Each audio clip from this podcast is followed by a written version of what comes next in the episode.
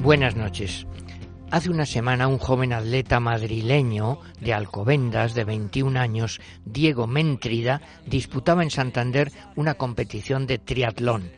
Natación, bicicleta, correr.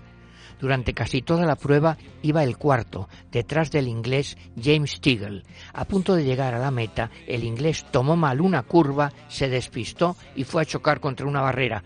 Perdió tiempo.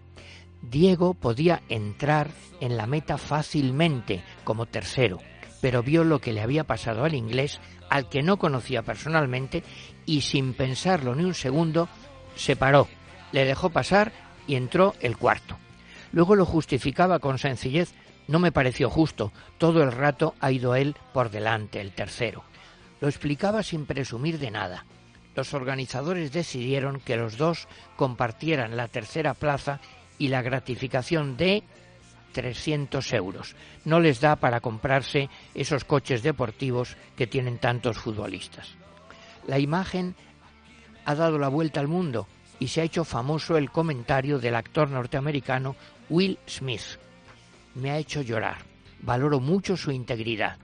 En el deporte actual, por desgracia, bastantes cosas producen vergüenza ajena la barbarie de los hooligans, la vanidad de algunos divos, la torpeza de algunos dirigentes, las cifras mareantes. Gracias a Dios no todo es así.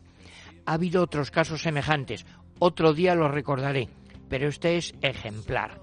Diego Méntrida volverá a sus estudios y a sus carreras cuando pueda. No se lo disputarán los equipos, ni tendrá una cláusula de rescisión de millones simplemente nos ha reconciliado con lo que ha sido siempre la raíz del deporte.